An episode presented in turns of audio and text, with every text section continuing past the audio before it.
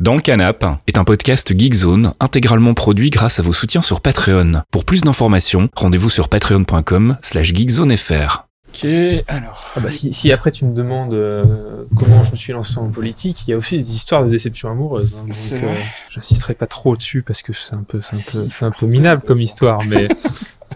Enfin, en tout cas, dans, dans le sens où j'en ferai pas des caisses, mais euh, mais il y a, il y, a, il y a effectivement, euh, C'est vrai? il y a, il y, a, euh, il y a- il y a un petit peu de ça. C'est marrant comme on en revient toujours à ça. hein. La déception amoureuse ou alors l'envie d'impressionner. euh. Ouais, ouais, c'est l'un ou l'autre, mais il y a toujours à un moment donné euh, un rapport euh, à la séduction, mais. Ouais.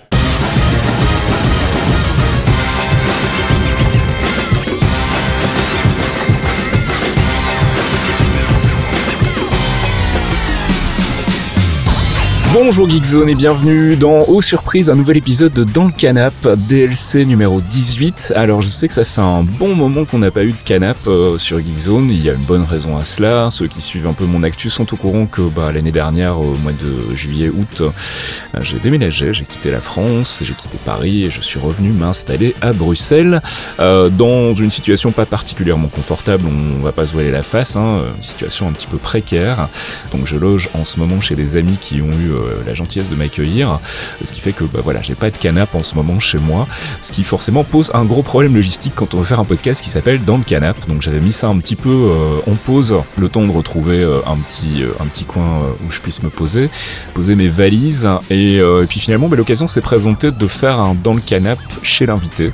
Euh, en l'occurrence un monsieur qui s'appelle Michael Vincent, qui est un monsieur que j'ai rencontré il y a un peu moins d'un an, on va avoir l'occasion d'en parler, qui est un monsieur qui a un, un parcours que je trouve assez intéressant, qui est finalement assez éloigné des centres d'intérêt habituels de Geekzone, c'est-à-dire qu'on va pas beaucoup parler jeux vidéo euh, ni musique, Euh, on va parler euh, finance, on va parler banque, on va parler crise des subprimes, mais vous allez voir tout ça est très intéressant, surtout que bah, son point de vue est quand même finalement assez pertinent sur la question, et puis ça permettra aussi peut-être de comprendre un peu mieux ce qui s'est passé autour de 2008 quand ça a été le, gros crash économique.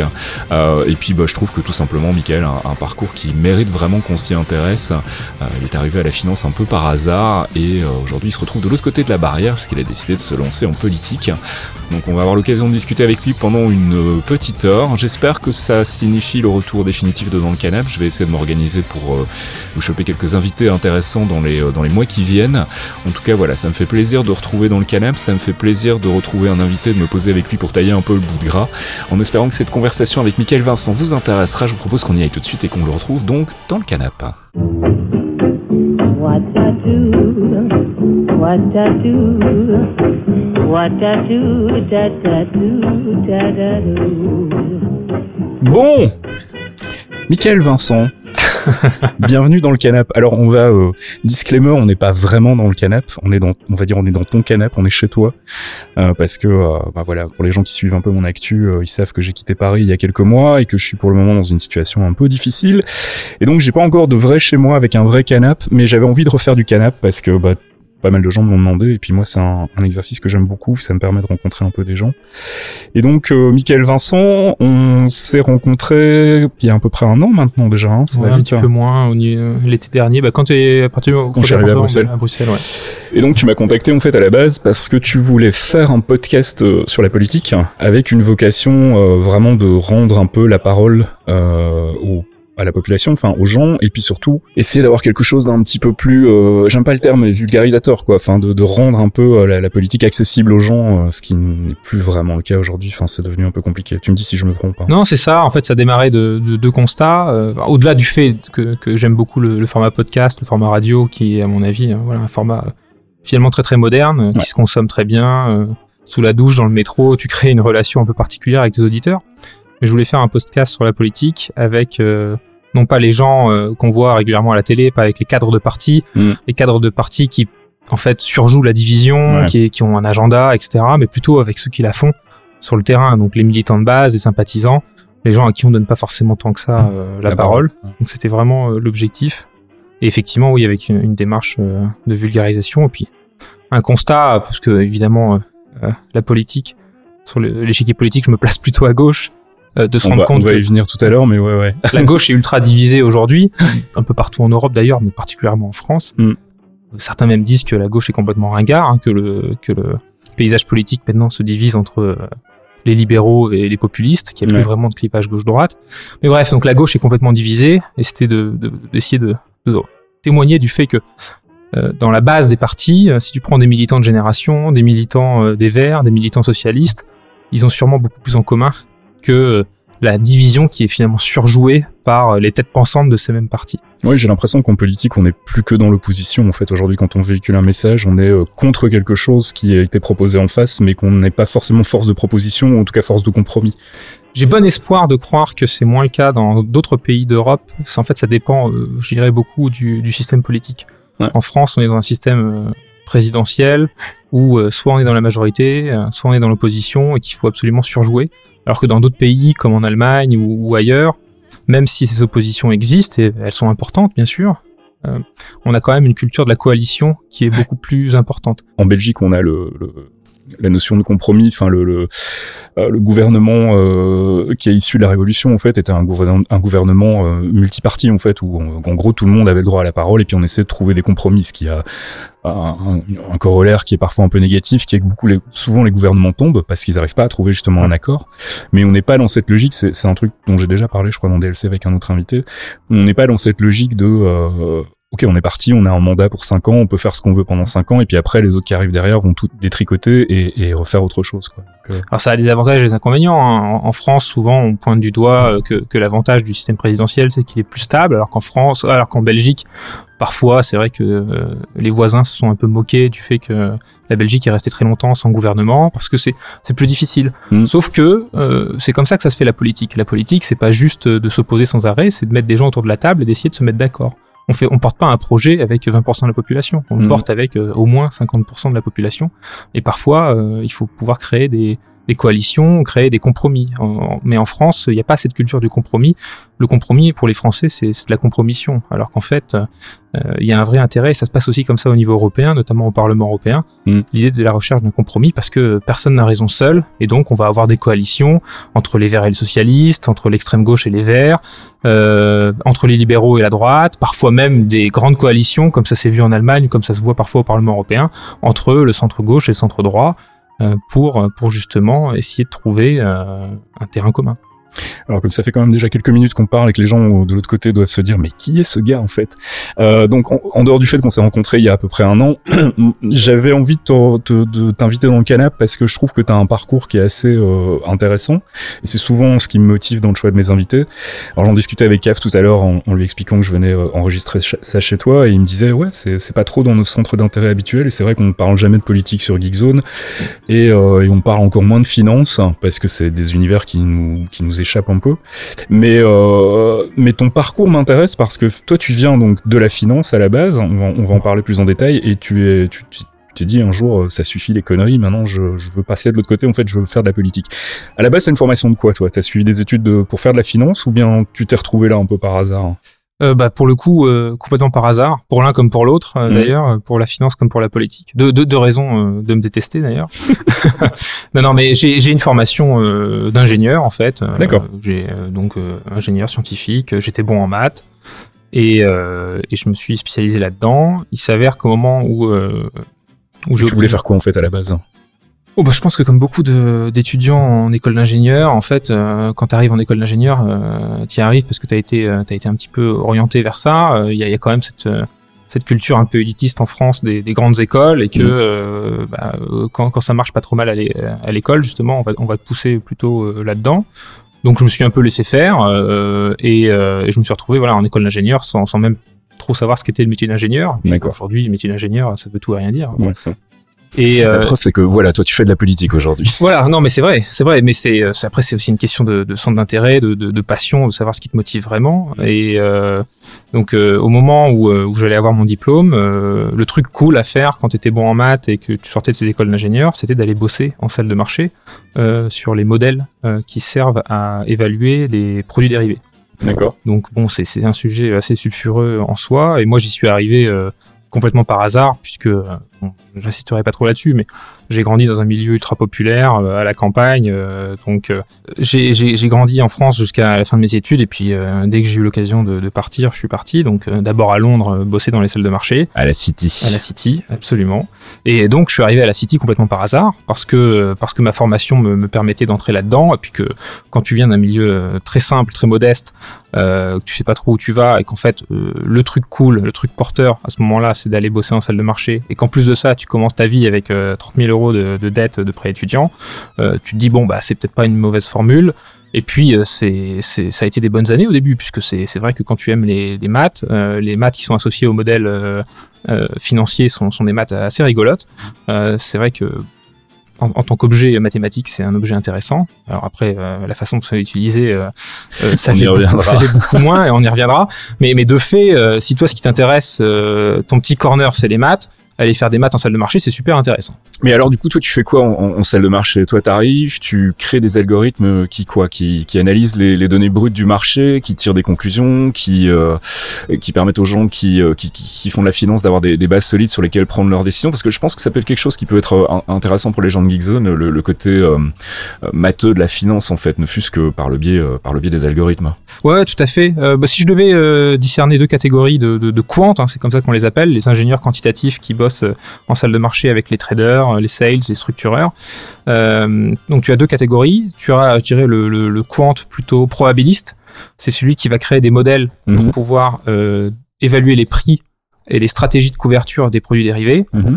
Euh, un produit dérivé, c'est quoi? C'est c'est une option d'achat ou de vente sur un sous-jacent. C'est-à-dire que si par exemple tu veux échanger euh, des dollars contre de l'euro ou si tu veux acheter un baril de pétrole dans un an, évidemment le, le cours Ouais. de ce produit va évoluer et donc tu veux pouvoir acheter des assurances là-dessus. Si par exemple, je sais pas moi, tu euh, tu es Airbus ou tu non, pas Airbus, tu es Air France, euh, tu as une flotte d'avions.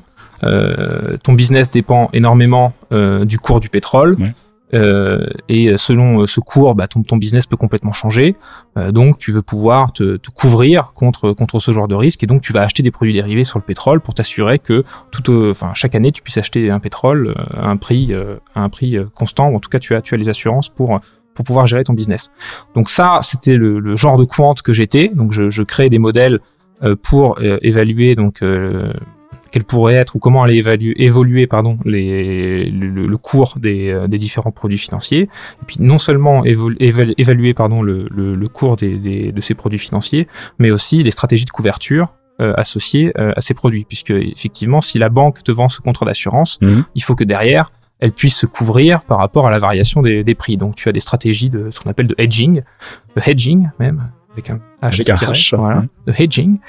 Euh, et donc ça c'est le quant, je dirais classique. Et puis tu as aussi depuis euh, depuis une bonne dizaine d'années un autre type de quant plutôt statisticien, celui-là, euh, qui euh, qui gère le trading à haute fréquence. Donc Mhm. c'est ces algorithmes automatiques qui vont aller essayer d'arbitrer le marché un maximum, qui est sûrement un job encore plus avilissant, avilissant que celui que je viens de décrire. Mais alors concrètement, parce que moi ça m'intéresse et puis je suis curieux, quand tu quand tu es embauché pour faire ce genre d'algo, tu, tu bosses comment en fait? T'as des tu bosses dans un langage spécifique, t'as des outils qui existent et que tu adaptes euh, dans lesquels tu rentres toi-même des données et tu dis voilà je veux faire telle corrélation telle corrélation ou, ou tu programmes vraiment de A à Z un, un soft qui va Ouais. euh, ouais. C'est ça, c'est clairement, c'est un vrai boulot d'ingénieur, comme tu pourrais le faire ailleurs, comme tu pourrais euh, faire des modèles sur euh, sur la météo ou je ne sais quoi. Donc tu, tu vas avoir une partie théorique matheuse où tu vas chercher à, à- créer des, des, des modèles, en général des modèles stochastiques, savoir comment résoudre les équations. Euh, tu vas avoir une partie ensuite plus plus technique où tu vas développer ce, ce modèle, tu vas Mhm. le développer dans, dans un dans des langages informatiques, en, en C++, euh, en, en Python. euh, et puis ensuite, tu vas travailler sur l'interface de ce Ouais. modèle pour que euh, ensuite l'utilisateur puisse euh, puisse jouer avec. Donc le calibrer, tu vas le calibrer sur les données de marché, tu vas le backtester, tu vas tu vas vérifier que ton modèle marche bien euh, par rapport euh, à ton historique de, de données et ainsi de suite. Et puis euh, voilà, euh, l'interfacer euh, quelque chose de- pour, pour que tu aies quelque chose d'un petit peu user friendly, puisque euh, si les quants sont certainement des bêtes de mathématiques, elles sont pas forcément ils sont pas forcément des, des, des bêtes de finance. Mhm. Alors qu'à l'inverse, les traders vont peut-être être des bêtes en économie ou en finance, mais euh, en général, euh, pas forcément des bêtes de maths. Euh, et c'est d'ailleurs, je pense, un des, un des nœuds du, du problème par rapport à cette, euh, aux mathématiques euh, dans la finance, c'est que il est facile de se cacher derrière les maths comme un argument d'autorité. Ouais. Pour, pour rendre la chose un peu plus scientifique, alors que certes le modèle est scientifique en tant que tel puisque c'est c'est des mathématiques, Et ça reste Euh, de la probabilité. ça quoi. reste de la probabilité et ça reste du modèle. Donc le modèle ne modélise que ce qu'il modèle. ça peut Mais- paraître un peu bête dit comme ça, mais Il y a encore des trucs à inventer euh, de ce côté-là Parce que je me dis que le- le- la finance en elle-même, j'imagine que ça évolue, qu'il y a des nouveaux types de produits, des nouveaux types de faire de la finance en fait. Mais euh, quand toi t'arrives, t'es arrivé en quelle année à la City? Je suis arrivé en 2011, 2011. 2010-2011, Donc après la, la crise des subprimes, juste après. juste après. C'était le bon moment. On, on- on- on sentait encore bien les conséquences à ce moment-là, crois-moi. Euh, Il y a eu une vraie déflagration euh, à l'époque de 2008-2009, qui s'est pas sentie tout de suite parce qu'en Mm. fait, euh, enfin, euh, elle s'est sentie financièrement tout de suite, mais au niveau des embauches dans les banques, la ré- le réajustement, le fait que certaines banques aient dû dégraisser, etc. Ça s'est fait un petit, ça a été un peu plus diffus. Donc Ouais, en fait, ouais. c'est vrai que le, le- je dirais le creux de la vague, c'est peut-être plutôt fait en 2010-2011. Euh, J'ai même plutôt eu du bol euh, finalement d'y rentrer à ce moment-là parce que c'était pas gagné. On va en parler tout à l'heure de, tout ça, euh, la crise des subprimes, parce que c'est vrai que c'est un truc qui a fait beaucoup de bruit et que pas beaucoup de gens ont compris, moi, moi le premier. Mais la question que je voulais poser, c'était quand, quand, quand à la City et qu'on te demande de faire des algos, est-ce que t'as pas un peu l'impression de réinventer la roue à chaque fois, ou, bien est-ce qu'il y a encore des choses nouvelles à inventer aujourd'hui de ce côté-là? Il y a plusieurs axes en fait. Euh, tu peux avoir des modèles de plus en plus compliqués, euh, de plus en plus fins, ou au contraire, euh, quand tu as un choc comme la crise des subprimes, euh, qui est euh, causé en partie par les produits dérivés ou par les produits, produits vraiment complexes, tu vas avoir un effort de simplification, donc euh, un, effort pour, euh, pour trouver des modèles plus simples. Tu vas avoir aussi euh, d'améliorations à faire pour que le- ton modèle soit plus rapide. La plupart de ces modèles probabilistes en fait se basent sur ce qu'on appelle euh, les méthodes de Monte Carlo. Les méthodes de Monte Carlo, c'est quoi? Euh, C'est en fait c'est ce qui est basé sur le hasard. Donc tu vas simuler un tas de trajectoires, 1000, 10 000, 100 000, 1 million, et puis tu vas faire la moyenne de ces trajectoires pour essayer de, de, de voir quelle est le quelle est l'issue la plus euh, la plus probable. D'accord. Bon, ça c'est simplifié, c'est expliqué Oui, avec oui. les mains. Et et du coup, euh, évidemment, avec avec l'amélioration des, des GPU, euh, l'amélioration des CPU, tu vas avoir donc euh, une optimisation des algorithmes Mhm. tu vas avoir la recherche de nouveaux modèles par rapport à de nouveaux phénomènes financiers. Tu vas avoir aussi, et c'est pas inintéressant parce que c'est- aussi ce qui m'a amené à faire ce que je fais aujourd'hui, l'impact de la régulation. Mhm. Puisque de fait, le marché change par rapport aux différents produits, aux différentes options qui peuvent être vendues et, et- et achetées. Mhm. Mais il va aussi évoluer par rapport à ce que le- le- les pouvoirs publics vont, euh, vont chercher à imposer. Et c'est vrai que, euh, et fort heureusement, après la crise des subprimes, il y a eu euh, un renforcement de, de l'agenda de régulation au, au niveau bancaire et au niveau financier qui, a, euh, qui a créé de nouveaux phénomènes, de nouvelles, de nouvelles manières d'échanger, euh, de nouvelles manières de se couvrir. Et donc, euh, bah, dans ce genre de situation, il y a des modèles qu'il faut jeter à la poubelle, il y a Mhm. des nouveaux modèles qu'il faut développer. D'accord, donc il y a toujours des nouvelles choses à réinventer en fait, euh, c'était euh, c'était le fond de ma question.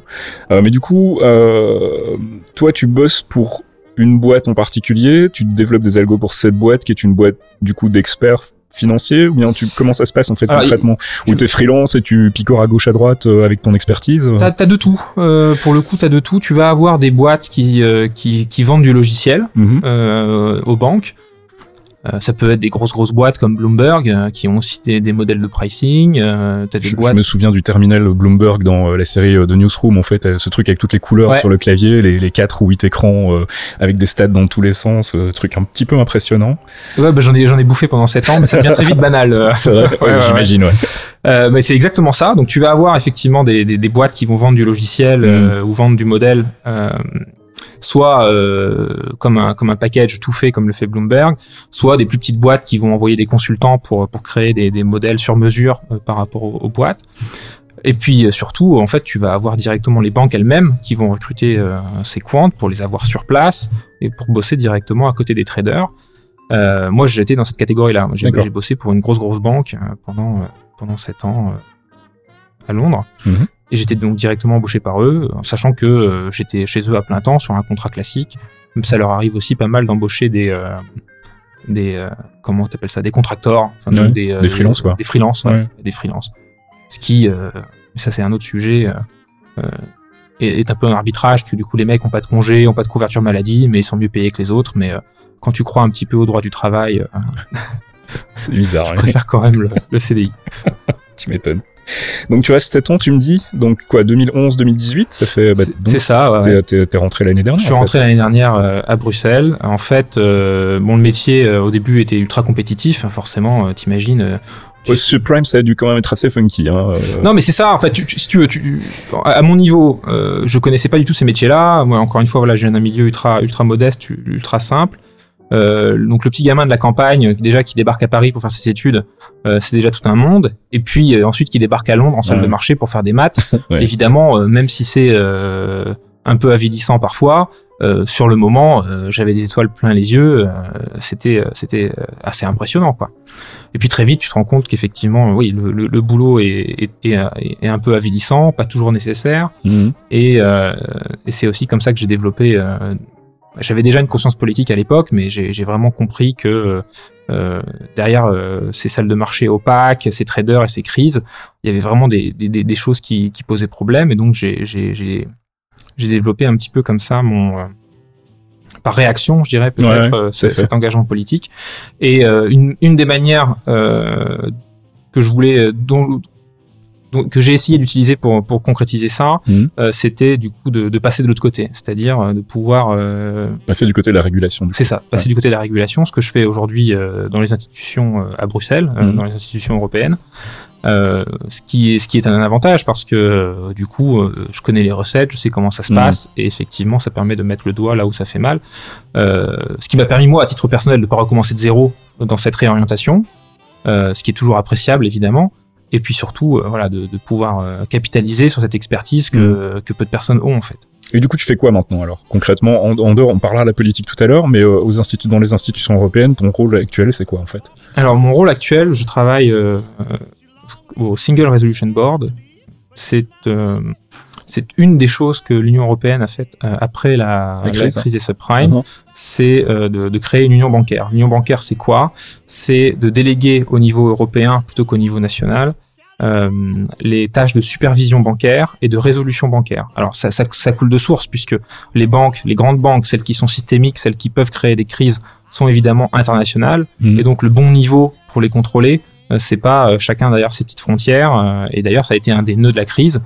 C'est suite à la crise de 2008 que euh, il y a eu énormément de, changements pour internationaliser euh, la régulation et les discussions des pouvoirs publics pour pouvoir traiter le problème au niveau où il se pose.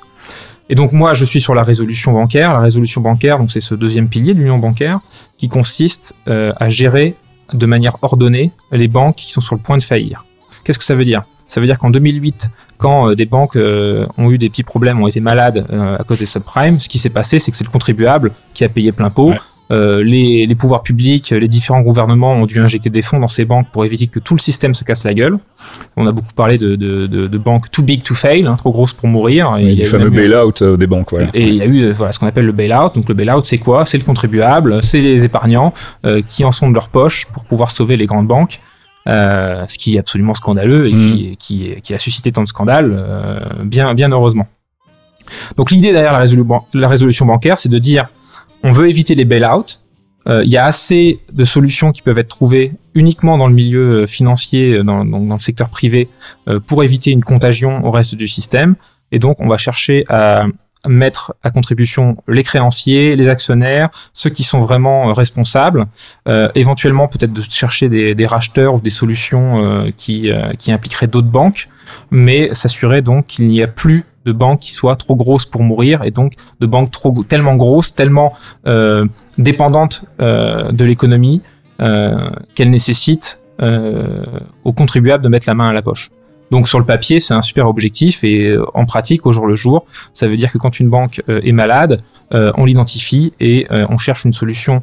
Alors non pas pour éviter qu'elle se casse la figure, parce que l'idée c'est pas non plus de biaiser le jeu. Hein. Ouais, tout à fait. ouais. Euh, si, si les banques pro promettent un, un monde aussi libéral, il faudrait quand même pas que, que les règles soient différentes pour elles.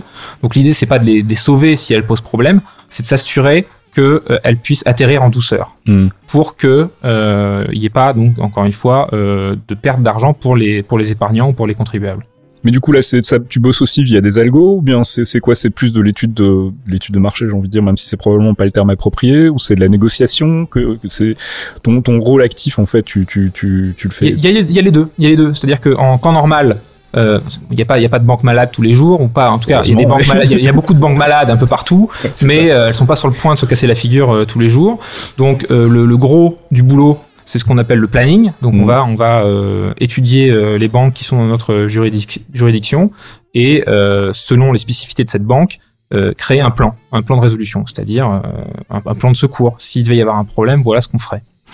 Et puis euh, il y a des moments où on doit mettre ces plans à exécution. Euh, et donc là, c'est les parties, et c'est les moments où effectivement il y a peut-être un peu plus de négociations. Euh, c'est même assez impressionnant parce que c'est, c'est, je sais pas si tu as déjà vu le film Margin Call. où- Non, j'ai alors j'en ai vu un autre qui était euh, The Big Short, Ouais. qui est, que j'ai trouvé vraiment très pour le coup didactique sur justement la crise des subprimes et pourquoi ça a foiré. Euh, mais celui-là, je l'ai pas vu, non. Du coup, ça m'intéresse. Margin Call, c'est euh, c'est c'est une fiction, contrairement à The Big Short qui est, est inspiré de faits réels. Margin Call revient un petit peu euh, sur ce qu'aurait pu être en fait la faillite de Lehman Brothers, donc les 24 heures avant la faillite, donc le moment où les dirigeants sont, sont dans leur euh, tour d'ivoire et savent que ça va se casser la figure, essayer de trouver une solution in extremis. euh, donc donc Margin Call, c'est un huis clos qui est inspiré de la chute de Lehman Brothers.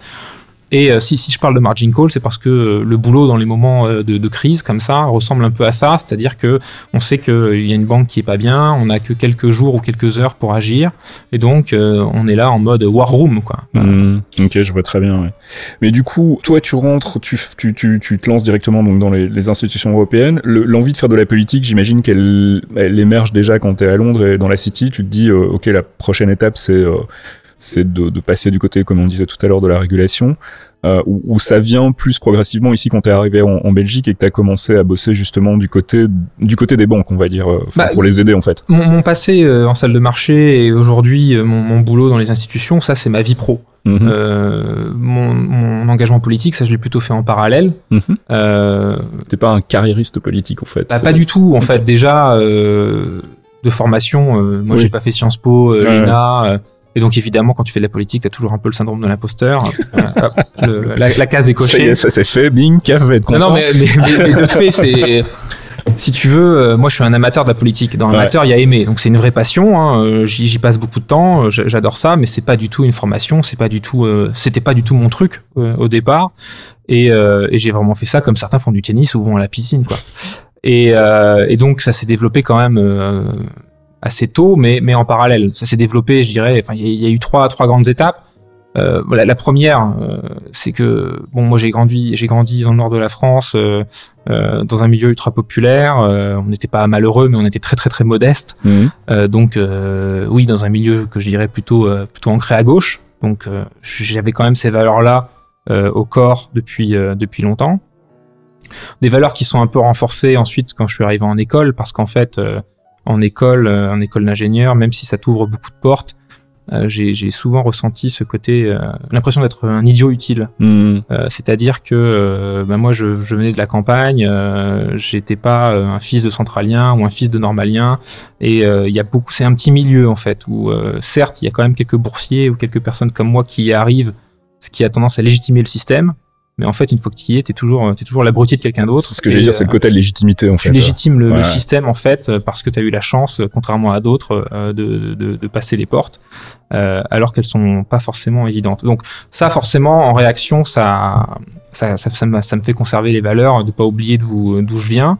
Et puis, euh, et, euh, donc euh, j'avais j'avais ces valeurs euh, à gauche. Et le moment où j'ai vraiment commencé à militer, donc j'avais j'avais pris ma carte euh, au PS en 2006 quand j'ai eu 18 ans pour pour voter à la primaire à l'époque parce que c'était la première fois qu'il y avait une primaire ouverte comme ça. C'était à l'époque entre euh, que je dis pas de bêtises. euh, c'était entre Ségolène Royal, Dominique Strauss-Kahn et euh, Alain Fabius. Laurent Fabius. Laurent Fabius. Je confonds toujours Fabius et Juppé, c'est terrible. C'est pas grave. Il t'en voudra pas, je crois. Enfin, je- ou ils m'en voudront, ou ils m'en voudront tous les deux. euh, ils sont tous les deux copains maintenant au, euh, au Conseil constitutionnel. Euh, bref, non, non, donc euh, Laurent Fabius, oui, tu as raison. Euh, bref, donc j'avais quand même pris ma carte en 2006, euh, donc je, voilà, pour, pour, pour en revenir sur le fait que bon, j'étais quand même dans un milieu à gauche. Après, bon, j'ai- j'étudie, euh, j'ai pas, j'ai j'ai pas pris, j'ai pas repris ma carte. Euh, j'avais j'avais autre chose moi le truc c'est- mon truc c'était les maths donc je m'intéresse pas trop à la politique euh, même même si je, je, je conserve ces valeurs un peu en, en réaction de ce milieu un peu élitiste euh, qui est très particulier, très très parisiano, parisiano centré. Je vois bien, ouais. Et, euh, et quand je débarque à Londres, finalement, euh, très tôt, euh, bah je, comment dire, comme comme je suis à l'étranger, j'ai envie de, de, quand même garder un lien avec la communauté Mm. française. Il y a les élections présidentielles de 2012 qui se préparent et, euh, et donc je me rapproche des événements en, en pur sympathisant euh, des événements qu'il y a à gauche euh, organisés par le Parti socialiste ou d'autres qui rediffusent les débats, qui, qui font des, des des rencontres dans des bars pour aller discuter euh, de la politique. Et moi ça me Avec permet- des expats, du coup, à Londres, dans ce cas-là. Ouais, c'est ça, ouais, exactement. Donc, ouais. euh, en fait, euh, à l'étranger, il y a les partis politiques euh, français sont aussi présents. Euh, Mhm. On élit euh, des, des sénateurs, euh, des, des députés, des Français de l'étranger, et donc il y a, il y a une présence euh, militante euh, à l'étranger. Et encore une fois, voilà, comme comme j'aurais pu aller faire euh, du tennis ou de la piscine, euh, euh, je suis allé parler euh, politique euh, au café avec euh, avec les euh, avec les militants du coin. Euh, et euh, ce que je faisais, voilà, ça, ça m'intéressait, mais c'était pas, c'était pas mon truc. Et puis d'ailleurs, dans le lot, euh, très vite, on rencontre des gens qui effectivement, eux, sont là parce qu'ils ont fait Sciences Po, parce que Mhm. c'est des pros de la politique, et euh, on en a certains qui attendent aussi leur tour, mais bon, Mhm. comme dans n'importe quel parti, quoi. Mais euh, moi, j'y vais d'avant tout pour pour euh, garder un lien avec la France et pouvoir débattre avec avec des Français euh, de ce qui est en train de se passer pour euh, pour la campagne présidentielle. Et puis, tu commences à te prendre un peu au jeu. euh, Mais du coup, t'es pas mal vu, euh, étant bossant à la City, dans les milieux financiers et tout, de débarquer dans, dans ces cafés, on va dire, euh, politiques. euh, Est-ce que c'est quelque chose que tu masques un peu euh, par pudeur en disant j'ai pas envie non plus que ça se sache, ou bien justement tu vas franco en disant moi je suis en plein là dans le cœur du truc et euh, j'ai des idées, j'ai des, des envies, j'ai des propositions à faire par rapport à tout ça, et j'ai de la crédibilité, de la lég- légitimité parce que j'y suis justement euh, bah, jusqu'au cou quoi en fait. En fait, l'un puis l'autre. C'est-à-dire qu'au début, euh, évidemment, j'étais un peu, un peu plus pudique vis-à-vis de ça. J'imagine bien, je, oui. je- je savais très, j'avais, j'avais le, j'avais la finance honteuse. J'avais la finance hon- honteuse pour deux raisons. Pour, pour, pour le stéréotype, évidemment, de, de dire, bon, c'est c'est pas possible d'être de gauche et de travailler en salle de marché. Mm.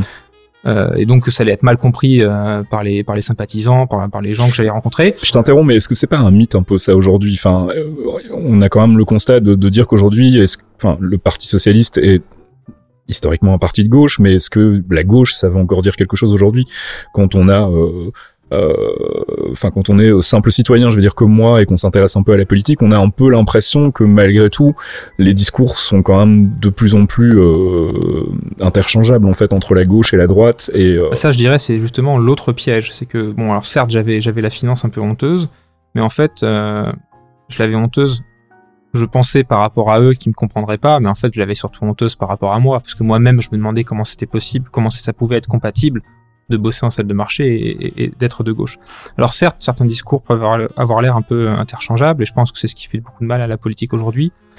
Euh, en pratique, euh, certes, les discours sont peut-être interchangeables, mais les actions derrière ne le sont pas. Et, euh, et au contraire, je pense que c'est là où je suis arrivé dans une deuxième phase où j'ai assumé complètement, c'est qu'en fait, rien de mieux que de connaître le système de l'intérieur pour, pour bien le comprendre, pour éviter les mensonges ou les, ou les messages un peu simplistes euh, qui sont présentés par des, comme des solutions euh, euh, par, certains ou, qui peuvent, par opacité, par simplicité,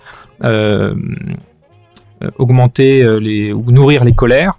Le problème de ces colères-là, c'est que du coup, bah, on, va au clash, on, on se met plus autour de la table et on discute plus.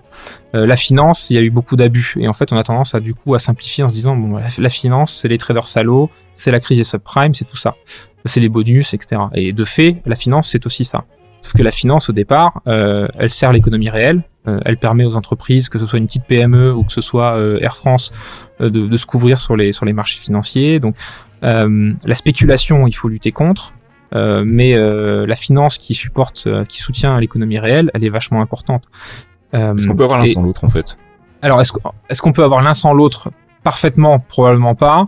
Euh, D'ailleurs, ça, c'est un problème qui dépasse complètement la, la- la finance. Euh, Il y a des traders salauds, il y a des sportifs salauds, il y a des politiciens salauds, euh, il y a des profs salauds. Enfin, ça, tu vas les avoir à, à- à- tous les niveaux. Ça, c'est c'est les quelques cyniques ou les, Ouais. c'est c'est ontologique. C'est Ouais, la, nature, c'est la humaine. Alors ça veut pas dire qu'il faut baisser les bras, ça veut dire qu'il faut s'assurer de pouvoir mettre les bonnes barrières pour, pour, pour que ça ne se fasse plus. Mais, mais la finance, au départ, c'est quand même quelque chose d'ultra positif. C'est ce qui te permet d'emprunter de l'argent pour acheter ta maison, c'est ce qui te permet de financer des grands travaux. Euh, au départ, la finance, c'est quoi? Bah, C'est de pouvoir mettre à, à, à disposition des gens qui ont des projets l'argent qui n'est pas utilisé par d'autres personnes. Mhm. Euh, et donc, c'est aussi, euh, d'ailleurs, on en parlera peut-être un peu plus tard, l'objet de, de- du livre que, que j'ai écrit sur ce sujet, c'est que c'est de dire que le système actuel tel qu'il marche, effectivement, il ne fonctionne que pour une petite caste, euh, mais que ceux qui proposent de, de- de tout casser et de le remettre à plat sont, sont probablement des menteurs, puisque euh, si on devait euh, le faire de cette façon, je sais pas, moi je me souviens il y a quelques années, par exemple, quelqu'un comme Eric Cantona qui expliquait, euh, euh, en plus venant d'Eric Cantona, c'est un, peu surprenant, euh, qui expliquait euh, allons tous euh, retirer notre argent à la banque, comme ça la banque va se casser la figure, et puis ils l'auront bien cherché. Bah, il, a, raison. Si, on va tous retirer notre argent, la banque va se casser la figure, et puis ils l'auront bien cherché. Et effectivement, dans l'eau, il y a peut-être que quelques banquiers salauds qui du coup vont payer le prix fort. Sauf que si tu fais un truc pareil, comme euh, les banques, euh, comme l'économie fonctionne aussi avec avec la finance et fonctionne avec les marchés, euh, ceux qui vont euh, prendre le choc les premiers finalement, euh, bah, c'est c'est les petits porteurs. Euh, et puis euh, au-delà de l'argent que tu retires, c'est c'est des systèmes de paiement, c'est des choses bien pratiques hein, que, que que tu fous en l'air. J'espère pouvoir d'avoir vu comment comment ça fonctionne, alors que euh, eux-mêmes les banquiers ont tendance à vouloir maintenir l'opacité pour pas qu'on vienne les emmerder.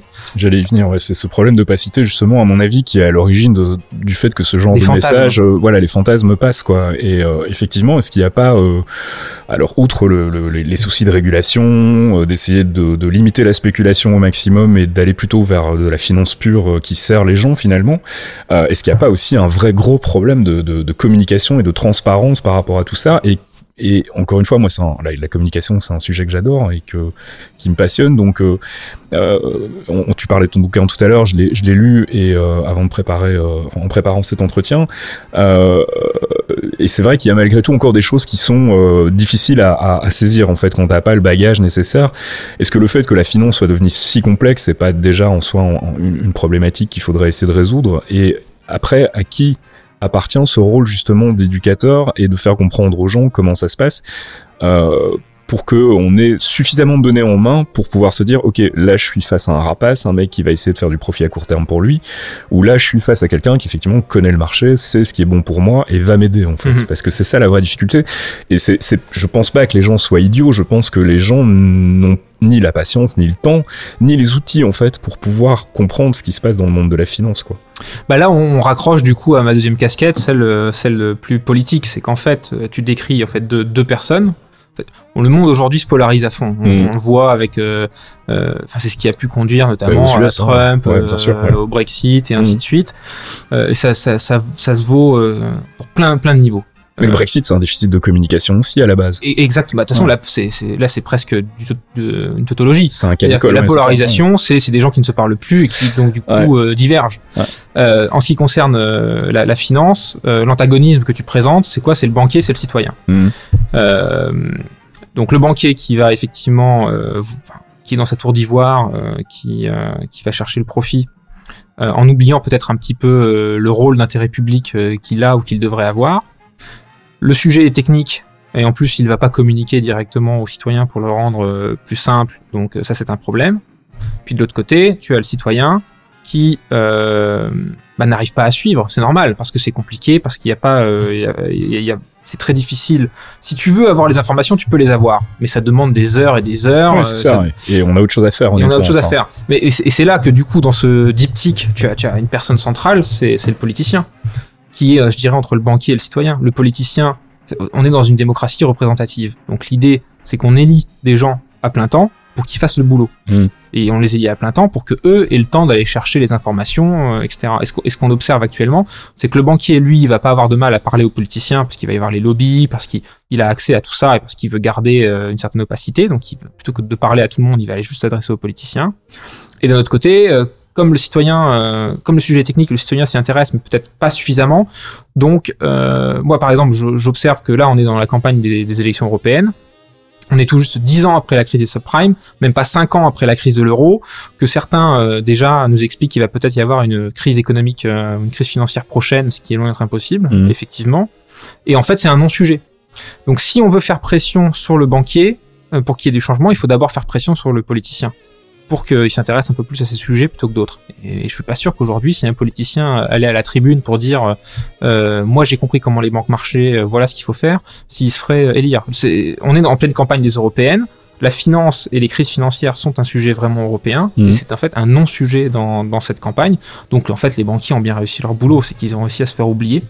Euh, Oui, c'est ça, on, a, on parlait d'opacité tout à l'heure, finalement c'est une opacité voulue et recherchée. Ouais, absolument, c'est- là qu'est le problème, quoi. qu'elle soit, euh, qu'elle soit euh, par manque de communication ou par un- des phénomènes trop complexes pour être que- compris par le commun des mortels. Il y a sûrement un peu des deux. Et, et c'est là que je dis que il faut, je dirais, pour les citoyens, un minima, qu'ils soient un peu plus exigeants par rapport aux hommes politiques qu'il va qu'il va élire. Parce qu'attention, hein, euh, tous les politiciens ne se valent pas. hein. Tu vas avoir des politiciens euh, à droite, notamment au Royaume-Uni, on en voit pas mal, qui, sont en fait complètement mouillés euh, des dix doigts euh, euh, dans, la finance et dans la city. Ils ont des, euh, hedge funds. Et donc eux, ils ont tout intérêt à, garder le système tel qu'il est. Donc eux, ils sont complices. Puis euh, tu vas peut-être avoir aussi euh, des gens à gauche ou à l'extrême gauche qui considèrent que réguler les banques finalement, euh, c'est jamais que de faire un, un ajustement du capitalisme et qu'en fait il faudrait euh, refaire euh, le système from scratch. Euh, ce qui est peut-être pas une mauvaise intention, mais ce qui n'est pas faisable Mm. euh, tant qu'on n'a pas de majorité. Et cette majorité-là, euh, euh, à moins d'aller au clash, encore une fois, euh, ça me semble compliqué. Moi, je, je, je, c'est c'est très basique ce que je dis, mais euh, le, le rôle du politicien, le rôle de la politique, c'est d'organiser le vivre ensemble. Et si on est d'accord pour dire que euh, pouvoir utiliser euh, l'argent euh, qui n'est pas utilisé justement l'argent qui dort pour des projets d'investissement, qu'on puisse pouvoir, euh, enfin qu'on puisse emprunter pour acheter une maison, pour etc. Si, si on est d'accord avec ça, si on est d'accord pour dire qu'il faut des banques pour qu'on ait des systèmes de paiement, etc. Ben il faut peut-être pas casser le système, mais il faut le réformer en profondeur. Et pour le réformer en profondeur, il faut peut-être justement euh, des, des politiciens qui soient capables de faire le, vraiment le lien entre euh, entre euh, les banquiers et, euh, et, et les citoyens, plutôt que de partir dans des solutions euh, Oui, radical, quoi. radicales. Ouais.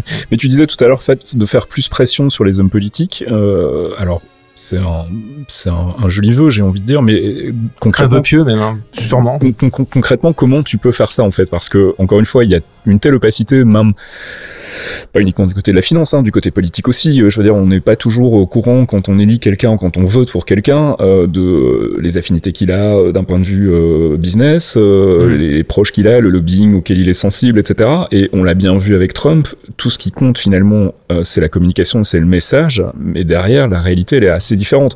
Il y a quand même pas mal de gens aux États-Unis aujourd'hui qui ont élu, Trump, euh, élu Trump pour euh, son discours sur euh, je vais nettoyer le marais, enfin le, swamp, je vais, moi je suis pas la haute finance, machin, etc. Et puis qui dès qu'il est en poste nomme des mecs de Golden Sachs. Donc tu te dis, voilà, au final, on n'a on pas en tant que citoyen, en tant qu'électeur, on n'a on pas de moyens facile d'accès de, de pouvoir justement avoir un, un- un portrait de ces gens-là, de ces gens pour qui on vote, euh, et de savoir si derrière le message il y a une, une vraie volonté de faire quelque chose de concret ou si c'est un pur message politique. C'est c'est un peu, enfin, là, là moi je suis, euh, je, je parle de mon cas euh, personnel, mais c'est un peu mon problème avec la politique aujourd'hui, c'est que, alors c'est fascinant d'un côté parce que c'est vraiment devenu de la communication euh, pure, euh, mais d'un autre côté, je me dis que c'est. euh, tu parles beaucoup de cynisme dans ton bouquin, c'est très cynique aussi comme, Mhm. comme constat finalement, quoi. De se dire qu'aujourd'hui, euh, entre les intentions et euh, ce qui se passe concrètement derrière, ben, une fois que le mec est élu, de toute façon, tu peux danser sur ta tête, c'est trop tard, quoi. Et on, on, on a ce problème-là, en fait, aujourd'hui, en tant que citoyen, c'est de.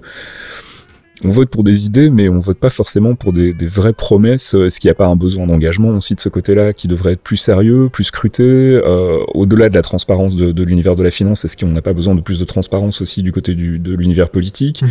euh, Je sais pas. C'est c'est voilà, c'est c'est une question qui a pas de réponse euh, tout de suite. Non, mais j'en hein, ai quand euh, même une à, à- à t'apporter, c'est que je suis pas tout à fait sûr que je suis d'accord avec toi sur ton exemple. Parce que autant Trump, de fait, il avait dit qu'il réformer tout ça, que c'était pas le candidat de Wall Street, il avait même accusé euh, son adversaire Hillary Oui. Clinton de l'être. Euh, et finalement, il a fait autre chose. Euh, mais, mais on le savait, en fait. on, sa- on, sa- on savait qu'il avait mentait là-dessus. Nous, oui, mais enfin, est-ce que vraiment tu penses que tout le monde avait cette lucidité-là par rapport à, à- Oui, mais du coup, c'est pas le même problème. Parce que là, tu, tu, tu, mets, tu mets plutôt la faute sur le. ah, en fait, il y a, il y a un tas d'exemples où tu aurais effectivement raison de politiciens qui, qui auraient menti et sur lesquels on- il était difficile de faire le boulot. Mhm. Mais dans le cas de Trump, euh, c'est pas vrai. J'ai plutôt l'impression que certains électeurs n'ont pas été assez exigeants Mhm. euh, du, de, de ce point de vue-là. Mais euh, sans, sans vouloir euh, les, les pointer du doigt, évidemment. Mais Trump, si tu veux, enfin, c'est, je vais pour citer euh, Jacques Chirac, euh, plus c'est gros, mieux ça passe. hein. Clairement. Euh, et dans le cas de Trump en particulier, c'était facile de voir qu'il avait des liens avec Wall Street euh, et que et qu'il allait euh, probablement bosser avec des mecs de Goldman Sachs après. Euh, par rapport au parti républicain, par rapport à son historique personnel, par rapport à ses vues euh, dans le passé, mais il lui a fallu euh, de quelques semaines et d'un ou deux gros mensonges pour que tout le monde y croit. Donc là, à mon avis, il y a un vrai problème d'exigence. Encore une fois, je pense qu'il faut des citoyens éclairés, euh, non pas forcément sur les, les, les mécanismes de marché, sur la finance. euh, C'est pas possible que tout le monde devienne expert du sujet, bien au contraire. En revanche, euh, être un peu plus exigeant sur les politiciens qu'on qu'on élit, euh, ça, je pense qu'il y, y a un vrai sujet là-dessus. Après, euh, sur le besoin de transparence, etc., euh, de, de pouvoir identifier ce genre de problème à tous les niveaux, là, il y a, il y a un vrai sujet.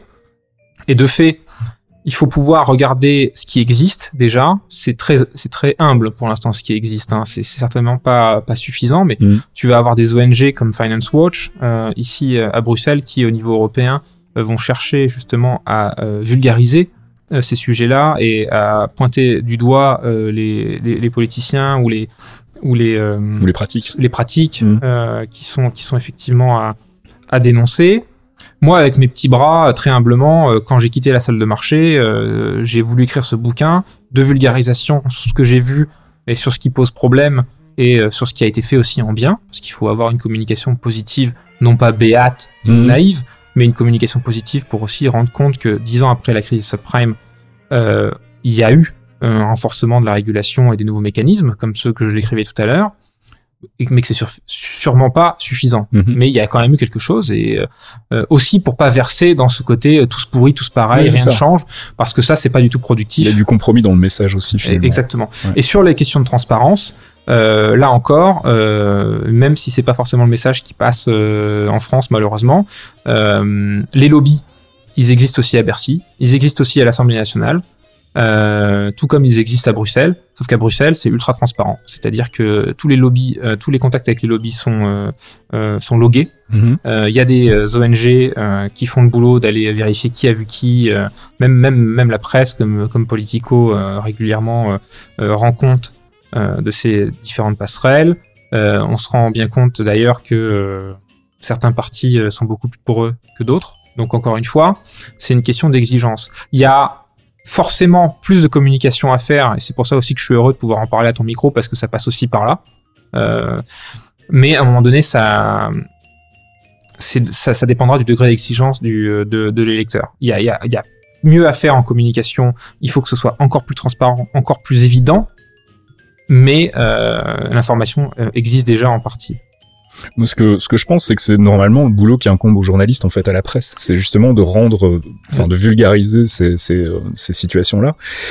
Et le problème qu'on a, et là, je veux, on, on parlait de Trump, on va continuer à parler des US du coup, mais c'est que la presse aux US est tellement aussi polarisée, finalement. T'as une presse euh, libérale, t'as une presse euh, républicaine, enfin, t'as Fox, t'as MSNBC, et t'as CNN qui, malgré tous ses efforts, est quand même plus à gauche qu'au centre, on va Mhm. dire. Euh, mais du coup, en fait, j'ai l'impression que l'accès à l'information, euh, à une information claire et, et honnête, on va dire entre guillemets, euh, n'est plus possible en fait. C'est-à-dire que soit tu vas regarder MSNBC parce que t'es plutôt libéral, soit tu vas regarder euh, la Fox parce que t'es plutôt derrière le parti républicain, et que du coup, de toute façon, tu vas avoir un biais de communication, tu vas avoir un, un, un biais de, de, de, renforcement en fait par rapport à ce que tu penses déjà, et donc pas forcément aller creuser les, les, les questions euh, de transparence, les questions de, euh, de lien entre la politique et le business. Et, et, au final, les gens qui font ce métier de vulgarisation sont des comédiens en fait. Enfin, c'est Ouais. John Oliver, c'est euh, des, des Stewart euh, quand il était encore en, en fonction.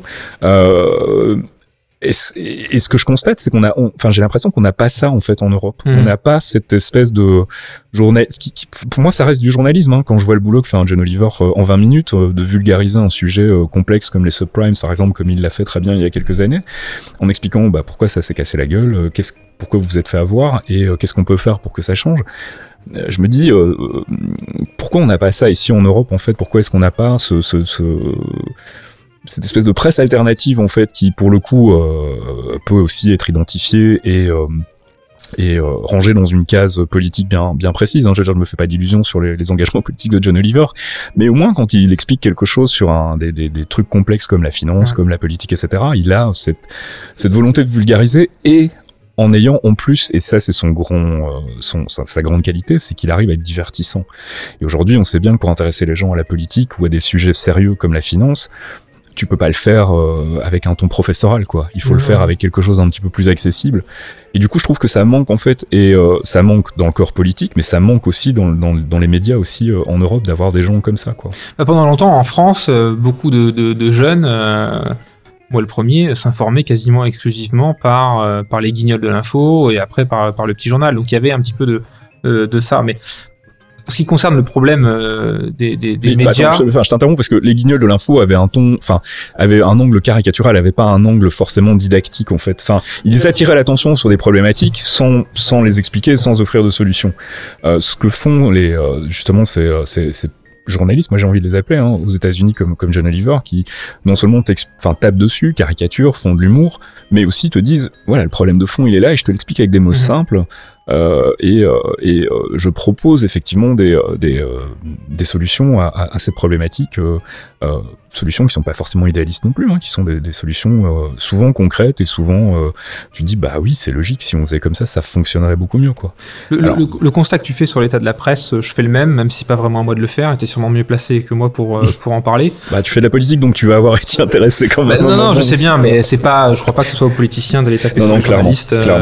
ce serait même plutôt plutôt mal vu. Moi, je crois justement à l'indépendance de, de, de la presse, et c'est justement peut-être là-dessus qu'il y a un vrai sujet. C'est sur sa prétendue indépendance.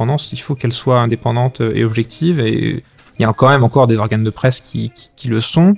Euh, ce qui me semble effectivement important, on parlait voilà du politicien, du, euh, du, du citoyen, du banquier. Il y a effectivement un quatrième acteur qui est important là-dedans, c'est le journaliste. Mhm. Alors, à l'heure des réseaux sociaux, euh, le, le journaliste il est un peu plus faible, hein, puisque maintenant les gens peuvent aller directement à l'information. Enfin, encore, et je mets des, gros, je mets des guillemets Ouais, sur l'information du coup, parce que tu, tu as à boire et à manger, et c'est pour ça que on a un vrai terreau fertile pour, euh, pour les fake news. Et, et mais, mais, mais le problème, à mon avis, ou le gros problème de la presse, et ça c'est c'est peut-être une conséquence directe du libéralisme, c'est qu'en fait, euh, bah, elle fait de la politique, c'est-à-dire que tu vas avoir effectivement des médias de droite, des médias de gauche, qui du coup vont être un peu moins objectifs et vont plutôt dire ce que les lecteurs veulent lire ou veulent Exactement. entendre. Et ça, c'est une logique de marché. Et, euh, et, et, et- de fait, tu n'achètes plus une presse objective en faisant ça. Si les gens aujourd'hui confondent en regardant BFM ou en achetant euh, Le Point, euh, le boulot de journaliste avec le boulot d'un éditorialiste, on a un vrai problème. Parce que l'éditorialiste, finalement, euh, c'est un politicien comme un autre. Et à partir du et, et du coup, on revient sur le problème initial. Alors, c'est pas facile avec ces petites bras de, de citoyens, et c'est encore une fois une question d'exigence. Si euh, on a envie de se divertir et de euh, d'être un peu passif par rapport à ça, et ben si on est de droite, autant acheter le Figaro et puis on va lire ce qu'on a envie de lire et, et- et tout va bien. On va jamais être challengé euh, dans nos convictions, Euh, mais je suis pas sûr que ça s'apparente du journalisme. Moi, c'est un truc que je fais maintenant régulièrement. C'est, euh, j'avais tendance à avoir ce, ce, ce biais de confirmation, enfin ce biais de renforcement aussi, euh, et d'aller vers les médias qui me parlaient à mes sensibilités politiques. Et aujourd'hui, je me force à regarder de temps en temps Fox News, euh, parfois pour me prendre la tête et fait spalmer, hein, mais pour avoir malgré tout, euh, déjà tu, le vois en termes de choix éditoriaux, euh, MSNBC va pas parler d'un sujet particulier que la Fox va sur laquelle la Fox va mettre euh, va mettre l'emphase. Et tu te dis tiens oui peut-être que c'est plus important que ce que l'impression que me donne le fait de le voir sur MSNBC bon après il faut pouvoir faire le tri aussi. Mais j'ai l'impression quand même que enfin je te rejoins sur le côté il faut être un petit peu plus éclairé et euh, quand tu vas voter bah, il faut le faire un peu euh, plus sérieusement qu'aujourd'hui et pas juste en votant euh, Déjà, il faut le faire. aveugle déjà il faut le faire et puis surtout faut pas le faire aveuglément en fonction de ses convictions politiques et se dire tiens peut-être qu'il y a des bonnes choses de l'autre côté aussi euh, mais le, le, le problème c'est que ben je pense qu'on a tellement dégoûté les gens de la politique aujourd'hui que ça devient un effort. euh, Enfin, tu disais tout à l'heure le tous pourri, le machin et tout, c'est quand même un truc qu'on entend encore beaucoup aujourd'hui. Quoi, c'est euh, moi je veux bien aller voter, mais ça changera de toute façon. La politique, c'est c'est toi et moi, euh, c'est ceux qui nous écoutent. Euh, moi, je suis pas un pro de la politique. euh, J'en ai fait. euh, bon, on peut pas tous euh, être militants non plus, mais il y a rien qui nous empêche demain d'aller adhérer à un parti, euh, d'aller euh, adhérer à, à une asso, euh, d'aller écrire ses petites tribunes et d'aller convaincre ses, les, les- les copains autour de la table. Encore une fois, pour, pour moi, on revient à chaque fois au même sujet, c'est la polarisation. C'est le fait qu'il faille parfois sortir un peu de sa zone de confort. C'est jamais agréable. hein. Euh, si, si demain, en conseil municipal, euh, euh, trois élus de gauche doivent euh, se confronter à quatre élus de droite pour essayer d'arriver sur un compromis, les mecs vont pas se faire plaisir. hein. Ça va pas être une partie de plaisir. Mais en attendant, euh, c'est quand même un des mécanismes de la démocratie. L'objectif, c'est quand même d'essayer de trouver un consensus, quelque chose qui marche pour tout le monde. Pour la presse, c'est pareil. euh, si euh, il faut être un peu masochiste des fois, mais oui, ça vaut peut-être le coup d'aller mater Fox News ou euh, de se pincer le nez, d'aller lire- Minute euh, pour voir un petit peu ce qui ce qui traîne là-dedans. Ça fait jamais plaisir, mais euh, mais c'est- comme ça qu'on lutte contre la polarisation. Parce qu'à l'inverse, la polarisation, comme on peut le voir parfois avec les chambres d'écho qu'on a sur les réseaux sociaux, c'est qu'en fait, à force de liker euh, des posts, euh, bah, si toi t'es de gauche, euh, des posts de gauche, euh, bah tu, tu vas, les algos vont faire que tu vas voir plus que ça. Oui, c'est ça. Ou alors, à L'effet l'inverse, de bulle en fait. euh. Ouais, l'effet Ouais. bulle. Ou alors, tu même pas envie de te prendre la tête et, et le mec euh, de droite euh, que t'aimes pas, euh, qui Mm. poste des, des trucs euh, euh, provoqués tous les deux jours, au bout d'un moment, tu vas le bloquer parce qu'en fait, bah, parce que t'en t'en as marre. Mais c'est une question de confort. Vu d'où je suis, j'ai l'impression qu'en fait, on adhère plus à des, à des, à des idées, on adhère à des courants, en fait, aujourd'hui. On est renforcé dans ses convictions politiques par une appartenance à, à un parti plus que par les idées qu'il propose, en fait. Et que, du coup, c'est encore aussi un élément qui vient renforcer son, son, biais cognitif, en fait. Et, c'est comme ça qu'on... Et il n'y a pas besoin d'avoir fait euh, Sciences Po ou d'avoir Bac plus 5. Hein. Euh, pour le coup, ça se fera pas euh, uniquement en allant voter. Parce que de toute façon, à force d'aller voter, tu vas avoir, voilà, tu vois, les élections européennes, c'est 40% de participation en France. C'est ridicule. Mais ça va venir aussi en s'engageant. Euh, et encore une fois, hein, pour aller militer dans un parti euh, ou dans une ONG, euh, il n'y a pas besoin d'avoir fait euh, Sciences Po ou d'avoir Bac plus 5. hein. Euh, ça peut se faire à tous les niveaux, mais c'est de reprendre un peu la peine euh, de, recréer du lien, du, lien. Et encore une fois, je reviens au sens premier de la politique, c'est organiser le vivre ensemble. Si on envoie le message euh, que en fait on s'en fout parce qu'on ne s'engage plus dans des partis ou dans des euh, mouvements politiques, qu'on va même plus voter, bah, il y a un moment donné, il y a un facho qui va passer. Euh, et, euh, On en est pas loin, hein. On n'en est pas loin en France, mais euh, ça, c'est, ça, ça a déjà commencé dans d'autres pays européens. Alors, je vais pas vous refaire euh, la, la classique sur, euh, sur c'est comme ça qu'on a eu Hitler au pouvoir, etc. hein, Mais- euh, Mais j'ai l'impression que c'est comme ça qu'on retourne dans le travers du vote utile, en fait, avec... euh, Non, mais justement, on avec moi- un Macron par défaut euh, pour pas avoir le pen. et qui, et qui en joue lui-même. C'est-à-dire que Macron, il va expliquer. euh, Il a pas de mandat, en c'est fait. c'est moi ou le chaos. Alors qu'en fait, euh, Macron, c'est moi puis le chaos. Parce qu'il aura tellement euh, usé de cette même ficelle que le chaos, on va l'avoir in fine, ça c'est sûr. Mais encore une fois, ça se, ça, se, ça, ça se réduira pas à un vote. Il faut, il faut, euh, il faut pouvoir s'engager. euh, encore une fois, ça peut être de l'associatif. Hein. J'ai pas envie de, de, de faire du racolage pour les partis politiques. C'est pas du tout mon objectif. Mais, euh, mais ça ne se fera pas si, si, si la décision c'est juste de pas aller voter et d'éteindre la télé et, et de s'y déintéresser, parce que la nature a horreur du vide et qu'il y aura toujours quelqu'un du coup pour prendre cette place. Ceci dit, ça peut être une source de lobby aussi, hein, donc ça peut avoir Ouais. un impact politique clair et net. Euh, pour toi, ton message, c'est plutôt on a la politique qu'on mérite, et euh, bah, si vous ne vous investissez pas un peu plus... euh, Alors je veux pas culpabiliser non plus les gens, non, mais euh, mais, il y a une responsabilité à prendre. Ouais. Ouais, non, ouais, ça, ça je suis assez d'accord. Et on revient du coup à cette polarisation, c'est-à-dire que si tu te dis bon bah ça sert à rien, euh, ça change pas mon portefeuille, c'est c'est c'est pas malhonnête hein, comme façon de penser, mais c'est très individualiste. Oui, clairement, et ça j'en suis conscient. hein, Et, euh, et encore une fois, hein, c'est pas du tout. euh, je pointe pas ça du doigt euh, en disant euh, tu devrais te sentir coupable, mais ce que je dis c'est que au, contraire, je pense que le, la solution c'est le contact. Justement, Mm. pour lutter contre la polarisation, il faut rediscuter avec des gens, même avec des gens avec qui tu es d'accord au départ, parce que moins ça, ça crée un groupe, mais aussi avec des gens avec qui t'es pas d'accord. Et c'est aussi pour ça que euh, bah, euh, quand les gilets jaunes sont dans la rue et qui euh, et que certains demandent un peu plus de démocratie participative, bah c'est pas idiot. Si tu prends des villes où euh, effectivement tu, tu tires au sort des citoyens euh, et tu les tires au sort, c'est-à-dire même donc des gens qui a priori ont pas envie, bah tu les forces un peu, tu leur forces un peu la main parce que c'est malheureusement voilà, c'est pas c'est pas forcément qu'une partie de plaisir, mais c'est c'est- c'est un devoir, c'est un mal nécessaire. Tu vois, en Belgique, c'est le vote est obligatoire par Mhm. exemple. Alors je sais qu'en France, à mon avis, les gens euh, hausserait un peu euh, les yeux, euh, hausserait un peu les épaules euh, par rapport à ce genre de proposition. Mais euh, encore une fois, voilà, le, le- le vote en France n'est pas un droit, c'est un devoir. En, en Belgique, pardon, le vote c'est un devoir. Peut-être qu'il y a effectivement un truc à faire pour forcer, pour forcer les gens à, à débattre un peu plus ou à, ou à les remettre autour de la table pour, pour recréer ce, ce, ce lien. Et pourquoi? Parce que, c'est pour résumer un peu ce qu'on a dit, parce que le banquier, lui, il profite de cette division, parce que pendant ce temps-là, personne ne le regarde, il continue à faire son truc, Mhm. parce que c'est trop complexe, parce que voilà. Puis de temps en temps, on se rappelle, il, il- il se rappelle à notre existence euh, parce que parce que la machine s'est enrayée et euh, quand la finance tous, euh, c'est le monde qui s'enrhume. Tu vas avoir ensuite le politicien qui, euh, si lui est un politicien de carrière, va plutôt essayer de, de, de, de- de se raccrocher aux branches et Et restait donc- en place, ouais. rester en place. On parlait de Macron tout à l'heure qui, qui joue de cette corde-là, par Mhm. exemple, en disant bah c'est moi ou les fachos, euh, votez pour moi. Bah au bout d'un moment, ça agace. Donc il y a un vrai besoin de, de, de casser ça, et pour casser ça, il faut s'engager. Le journalisme, on l'a dit tout à l'heure, il y, a, il y a une vieille presse qui en fait est en train de verser complètement dans l'éditorialisme plus que dans le journalisme, Mhm. et, euh, et ça pose problème. Et donc, euh, et donc à la fin, bah, il reste plus que toi et moi, il reste plus que les citoyens. Mhm. Et donc la solution viendra d'eux. Mais ça, finalement, c'est très positif comme message. Oui, oui, clairement. Mais ça veut dire qu'il faut sortir les doigts, quoi.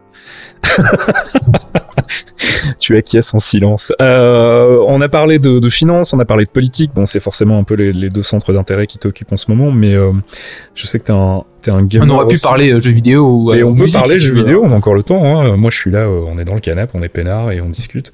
Euh, je sais que tu, tu, tu fais du jeu vidéo et du coup, comme t'as fait ingénieur, c'était des métiers qui étaient pas forcément incompatibles. C'est pas un truc qui t'a tenté à un moment, ça, de de te Ah. dire tiens, les maths, ça peut servir, Si, faire si, des algos, faire du jeu vidéo. C'est pas un, pas un domaine dans lequel tu te serais vu. Euh, t'es plus un, t'es, joueur, t'es pas, euh, t'as, pas Bah, cette. faut, faut voir parce qu'en fait, euh, dans le jeu vidéo, ça aurait pu être, en- ça m'aurait plutôt emmerdé parce que autant j'arrive à faire du code et de l'algo, euh, autant euh, j'aurais préféré être euh, level designer ou game Ouais, designer que de me taper la programmation des, des, des moteurs derrière, effectivement. Et moi, je fais partie de l'école du gameplay, si tu veux. Donc, même si ça m'arrive de jouer sur ordinateur, je, je préfère une bonne merde indé souvent à un gros triple A. Et oui, c'est vrai que Ça va bah, faire plaisir à Gotos. euh, ouais, ouais, non, mais même si j'ai perdu un peu de temps sur euh, sur euh, Assassin's Creed euh, dernièrement, T'es un fan de la saga ou bien pas du tout. Alors Ouais. pas du tout. euh, au contraire, en plus euh, ce genre de jeux qui sont toujours les mêmes tous les ans euh, commence à me gonfler. mais là, le dernier en Grèce euh, est, est vrai. vraiment pas mal. euh, il me rappelle un peu dans une certaine mesure, mais là c'est comparé à l'incomparable. La dernière vraie claque que j'ai pris en jeu vidéo, c'est euh, Zelda Breath of the Wild, D'accord. qui, qui est juste incroyable, qui a redéfini la série. Euh, moi, finalement, en, en vieillissant, euh, quand j'étais gamin, j'ai adoré euh, jouer au Zelda. C'était vraiment mes jeux préférés. Euh, le meilleur jeu du monde, c'est Zelda Majora's Mask. Il n'y a pas de débat à avoir là-dessus. Tu vas faire que des amis, je pense. mais... J'explique qu'il faut vivre ensemble et puis je polarise. C'est quand même magnifique. Mais euh, non, non, enfin, j'ai toujours adoré, euh, adoré ces jeux-là et euh, c'est vrai que j'ai plus trop eu le temps de jouer, donc euh, j'ai passé toute la période des gros euh, jeux à monde ouvert. J'ai pas fait The Witcher, j'ai pas fait les euh, Elder Scrolls, j'ai pas fait tout ça. Par contre, euh, ouais, je suis tombé dans Zelda Breath of the Wild. Le fait que ce soit portable aussi a Mhm. dû dois- J'ai dû dépasser les 150 heures sur Breath of the Wild, je pense, en, en bon gros nerd. Et c'est vrai que ça a été le, le monde ouvert absolu, quoi. Il, est, il, est, il est absolument, absolument génial. Sinon, ces derniers temps, c'est vrai que je suis très fier d'avoir réussi à faire un top 1 à Tetris 99, qui est ma nouvelle drogue. Je suis content de pas avoir de Switch parce que du coup j'y touche pas parce que je pense que j'y passerai des heures aussi. Mais tu parlais de jeux indé tout à l'heure et c'est- intéressant parce que justement j'ai l'impression que sur la scène indé en ce moment on a quand même une, une émergence de pas mal de titres avec, à, vocation euh, alors euh, volontaire ou pas hein, mais avec, un message politique en fait derrière ces jeux. Est-ce que justement du coup euh, rendre euh, la politique intéressante par le biais du jeu vidéo c'est quelque chose qui te parle ou tu te dis tiens il y a peut-être un truc à creuser là euh, ah, je prends, je pense à, alors c'est peut-être des, des, des, des exemples caricaturaux parce que euh, ma culture du jeu vidéo indépendant en ce moment est un peu, euh, est un peu à la ramasse, mais des Papers, Please par exemple ou ce genre de trucs là qui peuvent, qui peuvent servir de véhicule à, à idées politiques en fait. Est-ce que c'est, tu, tu penses que c'est un, un des, une, une des, une des options de modernisation de la politique et de réappropriation de la politique par, par les citoyens Absolument, bah à deux niveaux. à mon avis. Euh, pour le coup, le premier niveau, c'est le simple fait qu'il y ait l'explosion des indépendants, en Mhm. fait. Parce que ça aussi, euh, Ouais, mine tout de fait. rien, ça donne une plus grande liberté créatrice, euh, une plus grande liberté éditoriale.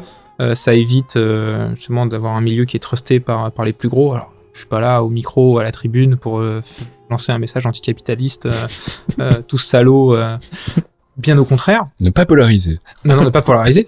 Euh, mais ça montre que euh, le jeu vidéo, qui était euh, en fait euh, dans, dans son âge ingrat, est en train de devenir aussi euh, un art à part entière euh, et, et passe à l'âge adulte.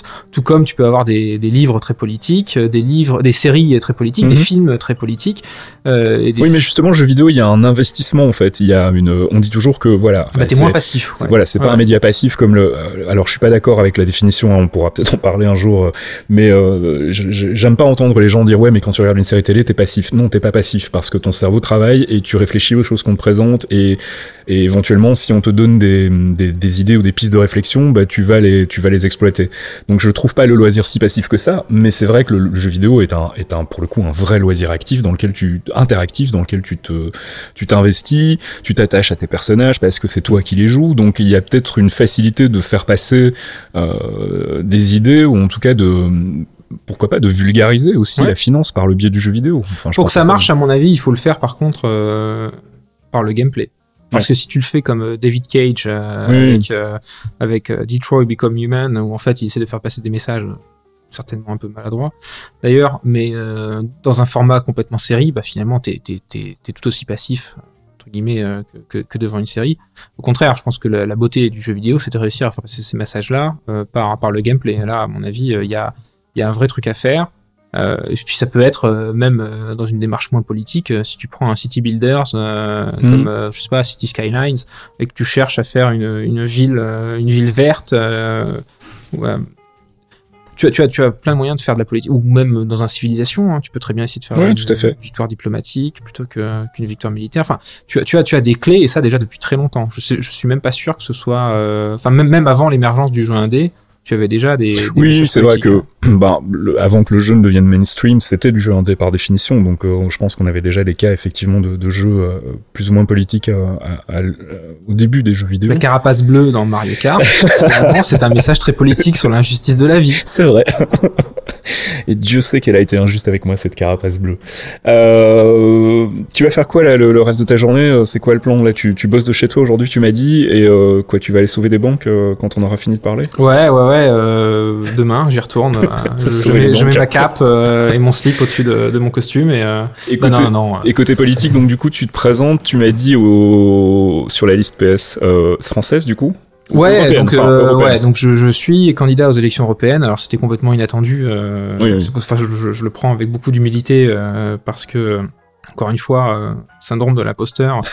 j'ai pas grenouillé dans un parti pendant 15 ans, Ouais. j'ai pas fait euh, Sciences Po, l'ENA, etc. Donc euh, c'est une bonne surprise. C'est une bonne surprise aussi, euh, sans vouloir euh, faire euh, encore une fois du, du, du racolage, qui montre que Il y a moyen quoi. bah ouais, il y, a- y a moyen. Et puis, euh, euh, la politique peut aussi s'ouvrir aux, aux gens normaux. euh, il, il en faut. Et euh, la jeunesse, enfin, il n'y a, y a pas, il y a pas de mauvais âge, il n'y a pas de, euh, de mauvaise origine, euh, il n'y a pas de mauvais sexe pour, pour, pour, pour, pour y aller. Et donc oui, je, je suis candidat aux élections européennes pour la liste de Raphaël Glucksmann avec Place Publique et, et le Parti Socialiste en position non éligible, mais bon, de toute façon à 5%, euh, euh, il n'y a pas beaucoup de positions éligibles de toute façon. Mais, euh, Mais du coup, c'est pas un peu frustrant de te dire qu'au final, tu vas pas pouvoir concrétiser en fait ces, ces envies politiques bah, ça, ça- ça le saurait, une- ça, un ça- premier ça- pas en fait. ça le saurait si mon objectif était de, euh, de faire faire, de- carrière. de- d'y faire carrière Ouais. et qu'il me fallait absolument le job de député européen. Ouais. Euh, non, moi au contraire, je trouve ça vraiment bien. Déjà, euh, Juste pour avoir le débat d'idées en fait. Bah, pour euh, avoir le débat d'idées. ouais. Moi, ça me permet au sein de la liste de pousser ces idées-là. Mm. Il faut savoir que ce petit bouquin, euh, qui, euh, donc le banquier et le citoyen, euh, je l'ai envoyé à, à tous les parlementaires et à tous les colistiers. Euh, ça fait partie de, ça fait, ça me permet de faire vivre des idées, et Mm. d'essayer de les pousser sur l'arène politique. Euh, donc euh, moi, pour moi, il est là l'objectif. Après, euh, moi, j'ai mon boulot à côté, euh, euh, et c'est, c'est pas le, enfin, je, je suis pas là pour chercher un job et pour Mhm. chercher l'élection à tout prix. Par contre, euh, c'est un, une belle tribune pour essayer de faire vivre ces idées-là. Et ça, c'est super important. Ouais.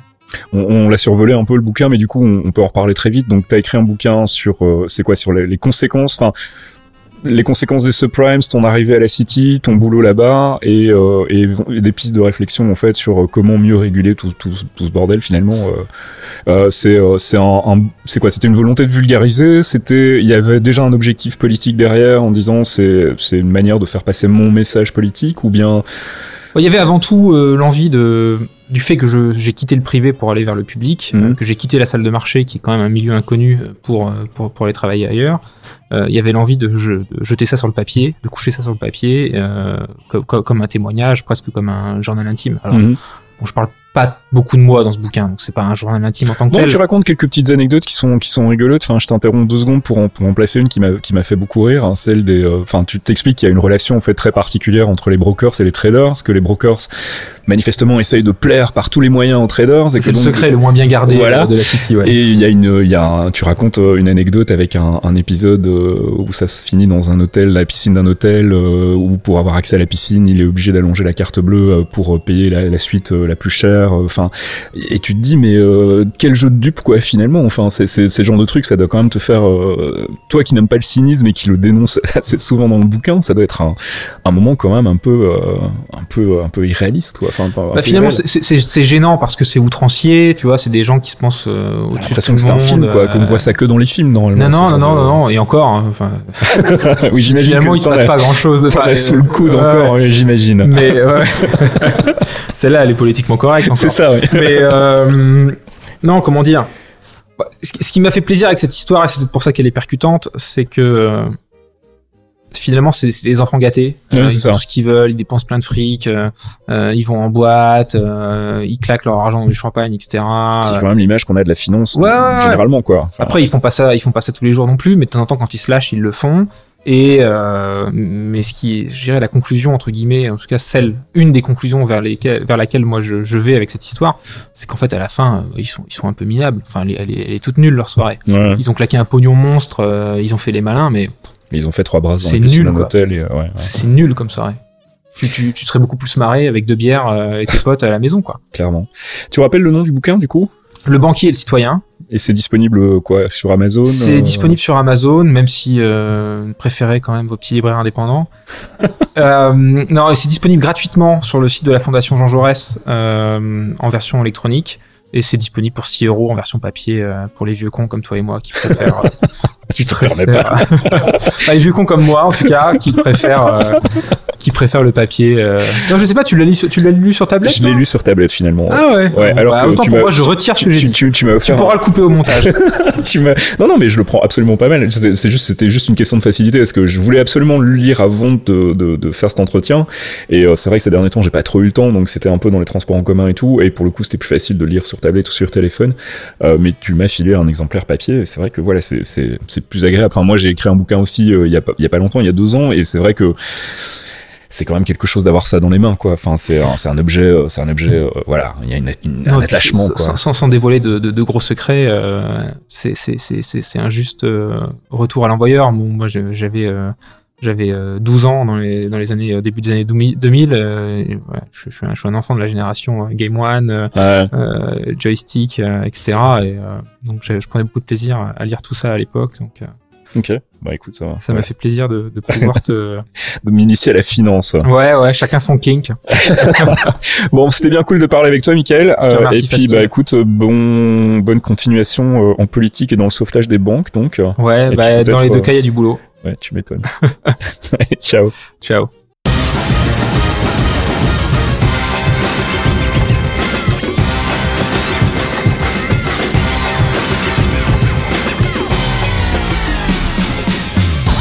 Et c'est la fin de ce 18e épisode de Dans le Canap. J'espère que cette petite rencontre avec Michael Vincent vous aura plu, que nos digressions sur euh, la presse et, euh, et un peu les jeux vidéo aussi à la fin. J'ai beaucoup aimé l'image de la carapace bleue en ayant trop souffert moi-même. Euh, voilà, j'espère que ça vous aura plu, j'espère que vous aurez appris des choses. Et puis n'hésitez pas à aller jeter un œil sur son bouquin. Il est pas très très gros, donc ça se lit assez vite en une soirée. Je crois que c'est 70 pages et ça vous permettra donc d'en apprendre un petit peu plus sur la finance et euh, en particulier les conséquences de la crise des subprimes en 2008. On se retrouve, je l'espère, le mois prochain avec un nouvel invité. On va essayer de reprendre les bonnes vieilles habitudes. En attendant, je vous invite à aller faire un tour sur le Patreon de Geekzone pour nous laisser un peu de sous pour nous aider à produire d'autres podcasts. Et puis si tout va bien, on se retrouve euh, en ce qui nous concerne vendredi dans le prochain Torréfaction. Ciao et ben voilà, c'était très bien. Et bon, on a fait combien de temps là du coup? Une heure, euh, une grosse heure en fait. Ah, pas mal, hein, ça va. Ça je suis à 1h11, mais à mon avis, on n'a pas dû commencer tout de suite, tout de suite. Ouais, c'était bien. Nickel. Bah écoute, merci beaucoup. Un podcast signé Faskill. Faskill.com